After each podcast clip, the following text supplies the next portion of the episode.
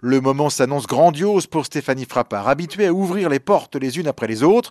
Première femme arbitre principale en Ligue 2, en Ligue 1 ou encore en Ligue des Champions. La voilà désignée pour un match de Coupe du Monde masculine, même si elle l'a déjà dit, ce n'était pas un rêve de petite fille. Un rêve d'enfant, non, même pas, parce que j'ai commencé l'arbitrage pas forcément pour avec cet objectif-là d'aller à la Coupe du Monde. Après, forcément, quand on arrive en Ligue 2, on veut aller euh, chercher la Ligue 1, et puis quand on est en Ligue 1, on veut chercher l'Europe, et après, quand on est en Europe, on veut aller chercher la Coupe du Monde. Stéphanie Frappard mérite ce qui lui arrive au regard de ses qualités, estime Clément Turpin, l'autre arbitre central tricolore de ce mondial. Aujourd'hui, on ne parle pas de Stéphanie parce que c'est une femme, mais parce qu'elle est, elle est juste compétente pour faire ce qu'elle fait. L'ancien arbitre Tony Chaperon, notre consultant pour les questions d'arbitrage, attend quant à lui le moment où l'on ne dira plus que les arbitres sont des femmes.